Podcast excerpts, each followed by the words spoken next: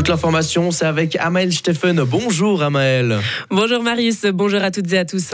Crise énergétique, sécheresse et volatilité des prix. Groupe E tire un bilan mitigé de son exercice 2022.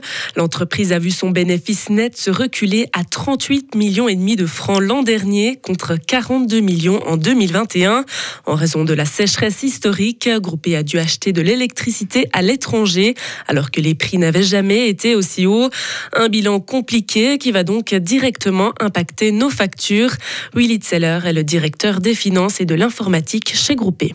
Il va de soi qu'avec la hausse massive des coûts d'approvisionnement, ben, nous, on va à terme devoir aussi les répercuter sur les tarifs, en tout cas partiellement. Donc c'est très clair, les tarifs vont monter en 2024. Groupé a faiblement augmenté les tarifs en 2022 beaucoup moins que plein d'autres acteurs de la branche. Et maintenant, on va certainement avoir un peu l'effet d'un rattrapage. Se rajoute bien évidemment là-dessus aussi les tarifs de l'acheminement, les taxes et d'autres composants. À court terme, je dirais oui, la tendance est à la hausse. À moyen et à long terme, ça dépend largement d'un certain cadre géopolitique, on parle beaucoup de la crise en Ukraine. Ça dépend aussi de l'autre côté de notre capacité de réaliser tous les projets d'investissement dans la transition énergétique. Groupé prévoit d'investir un demi-milliard dans la transition énergétique sur la période 2023-2025. Le tribunal fédéral enterre les transports publics gratuits. Il confirme la décision que le Grand Conseil fribourgeois avait prise. Les Verts, le Parti socialiste et trois privés avaient fait recours. L'initiative populaire cantonale pour la gratuité des transports publics a été déposée en décembre 2020 avec plus de 8600 signatures. Selon la justice fédérale, ce texte est contraire à la Constitution car les prix payés par les usagers des transports publics couvrent une part appropriée des coûts. Le logement passé au crible. Les autorités fribourgeoises ont publié hier des statistiques sur le logement dans le canton. Si vous habitez seul, il y a de grandes chances pour vous que vous soyez locataire. En revanche, si vous avez une famille, vous êtes certainement propriétaire. Vincent Douce. Plus des deux tiers des fribourgeois qui vivent seuls sont locataires. Les couples, par contre, sont majoritairement propriétaires de leur logement.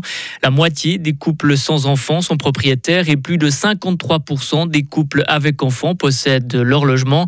C'est très souvent une maison individuelle. Les villas représentent d'ailleurs 60% des logements du canton de Fribourg. Cette tendance à être propriétaire est plus forte à Fribourg que dans le reste de la Suisse. Les familles monoparentales sont elles plus rarement propriétaires, 30% dans le canton de Fribourg.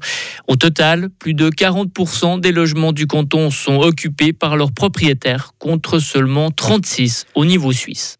Avec 1266 francs par mois net, toutes tailles confondues, les logements en location sont en moyenne 127 francs moins chers dans le canton par rapport à la moyenne nationale en 2021. Après de gros travaux, le bateau ville d'Estaveillé a été inauguré hier à Neuchâtel. La société de navigation sur les trois lacs a entièrement redécoré l'embarcation qui date des années 60. C'est le premier bateau de la flotte à bénéficier de cette rénovation. Le but est de garantir l'accès aux personnes handicapées et d'offrir plus de confort aux passagers. Des bactéries résistantes aux antibiotiques ont été découvertes dans les nuages. C'est ce que révèle une étude franco-canadienne. Ces bactéries vivent habituellement sur les feuilles ou dans le sol, mais on vient de découvrir qu'elles peuvent se déplacer dans l'atmosphère et parcourir de grandes distances grâce aux nuages. Avec l'utilisation très répandue des antibiotiques dans les soins de santé, mais aussi en agriculture, ce type de souche représente un enjeu sanitaire majeur à l'échelle mondiale.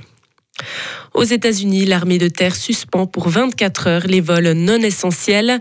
Le chef de l'armée américaine a ordonné un gel des vols aériens à la suite de deux accidents mortels en un mois.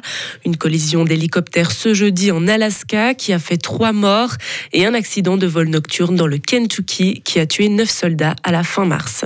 Les combats continuent au Soudan malgré un accord sur une nouvelle trêve. Ils se poursuivent à Khartoum et au Darfour. L'armée et les paramilitaires sont engagés dans une guerre pour le pouvoir qui a déjà fait plus de 500 morts en près de deux semaines. Le système de santé est au bord de l'effondrement avec des hôpitaux qui ne peuvent plus accueillir de blessés. Et au Darfour, les marchés ont été pillés, ce qui fait que les civils n'ont même plus de quoi se nourrir. Et enfin, en cyclisme, l'étape reine du 76e Tour de Romandie se déroule aujourd'hui entre Sion et Thion 2000. La lutte s'annonce intense entre les candidats à la victoire finale. Même si le prodige Juan Ayuso a marqué les esprits en prenant le pouvoir hier à l'issue du contre-la-montre de Châtel-Saint-Denis, l'étape du jour fait plus de 160 km avec un dénivelé total de 4345 mètres. Retrouvez toute l'info sur frappe et frappe.ch.